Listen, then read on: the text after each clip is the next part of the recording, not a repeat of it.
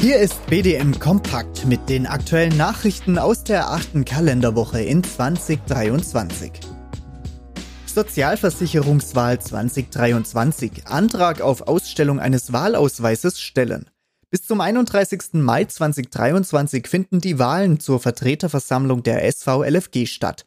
Wir vom BDM haben uns mit den Vertretern von neun weiteren Verbänden zum Aktionsbündnis Agrarsozialwahlen zusammengeschlossen.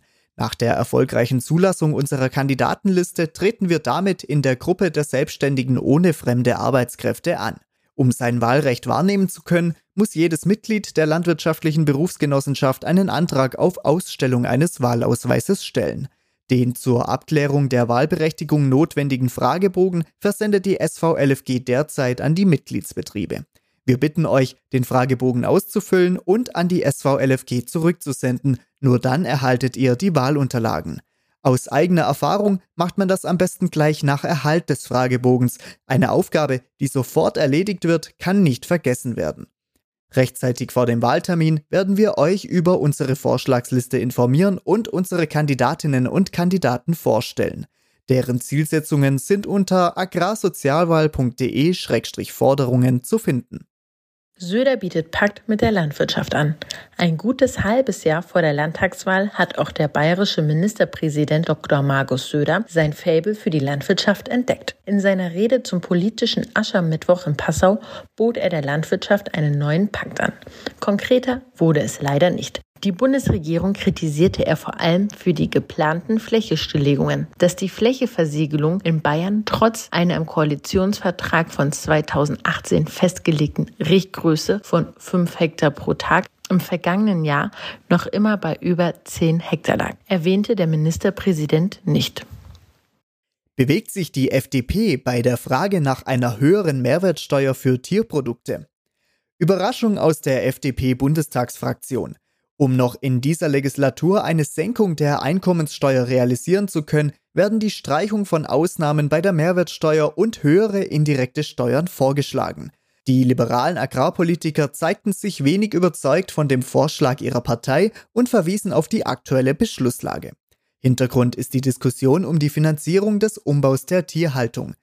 Die zuständige Borchert-Kommission hatte wiederholt die Erhöhung der Mehrwertsteuer auf den vollen Satz für Fleisch- und Milchprodukte vorgeschlagen, was die FDP bislang blockierte. Die Koalition hofft aktuell auf eine Arbeitsgruppe, die bis April Vorschläge machen soll. SPD-Agrarminister Backhaus nimmt sich Berliner Ampel vor. Mecklenburg-Vorpommerns langjähriger Agrarminister Dr. Till Backhaus hat der Berliner Regierungskoalition eine ziemlich bescheidene Bilanz bescheinigt.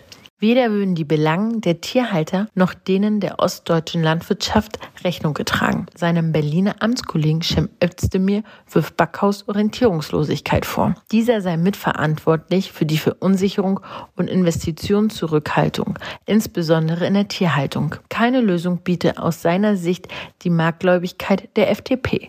Die SPD müsse hingegen auch mal klare Kante zeigen, was mit uns geht und was nicht auch um mangelndes agrarpolitisches Profil der SPD im Bund zu korrigieren. Keinesfalls dürfe man die Agrar- und Ernährungspolitik alleine den Grünen überlassen. Mengenboom am Milchmarkt. Im Dezember 2022 lag die Biomilchanlieferung im Bundesdurchschnitt um 8,4 Prozent über dem vom Dezember 2021. Bayern trug mit einer Steigerung von 7,9 Prozent, Niedersachsen mit 18 Prozent und Schleswig-Holstein mit 21,6 Prozent zur deutlichen Ausweitung bei. Die Anlieferung von konventionell erzeugter Milch stieg gegenüber der Vorjahreswoche um weitere 2,7 Prozent. Global Dairy Trade Tender wieder im Minus.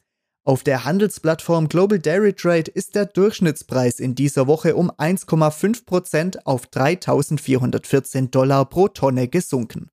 Während Butter mit einem Plus von 3,8% auf 4.922 Dollar pro Tonne und Cheddar mit einem Plus von 1,5% auf 5.086 Dollar pro Tonne sich verteuerten, wurden Vollmilchpulver mit minus 2% auf 3.264 Dollar pro Tonne und Magermilchpulver mit einem Minus von 2,4% auf 2.769 Dollar pro Tonne billiger.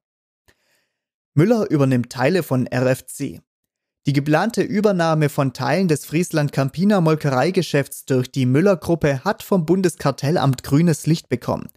Bedingung ist, dass der Geschäftsbereich Tuffy an eine dritte Molkerei veräußert wird und dass unwiderrufliche und unbefristete Lizenzen an der Marke Landliebe erteilt werden. Friesland Campina mit Umsatzsprung. Friesland Campina hat im Jahr 2022 Umsatzerlöse in Höhe von 14,1 Milliarden Euro erzielt. Das entspricht einem Plus von 22,4 Prozent. Das Betriebsergebnis kletterte um 32,7 Prozent auf 471 Millionen Euro. Der Jahresüberschuss betrug 292 Millionen Euro, ein Plus von 69,8 Prozent. Der niederländische Milchverarbeiter führt das Ergebnis vor allem auf höhere Basismolkereiproduktnotierungen zurück. Züchtet China Superkühe? Laut einem Bericht der chinesischen Global Times haben Wissenschaftler der Northwest A&F University in der Region Nishaowei im Nordwesten Chinas drei geklonte Kälber mit einer höheren Milchleistung gezüchtet. Sie sollen pro Jahr 18 Tonnen Milch geben. Im ganzen Leben wird mit über 100 Tonnen Milch gerechnet. Terminhinweis. Der virtuelle Frauenstammtisch findet wieder am 2.3. um 20 Uhr statt. Anmeldung über a.funke.bdm-verband.de. Das war BDM Kompakt für diese Woche. Euer Bundesverband Deutscher Milchviehhalter. In Sachen Milch die Nase vorn. Hallo, hier ist Christian vom Kuhverstand Podcast. Die Hitze macht unseren Kühen schnell zu schaffen. Doch wann beginnt Hitzestress genau? Woran kannst du ihn erkennen? Und welche drei Säulen gibt es, um Hitzestress effektiv vorzubeugen? Über diese Themen spreche ich mit Elisabeth Zissler in der Kuhverstand Podcast Folge 132. Du findest Kuhverstand überall, wo es Podcasts gibt. Die Folge zum Hitzestress hat den Titel Wird Hitzestress unterschätzt? Viel Spaß beim Reinhören. Dein Christian Völkner.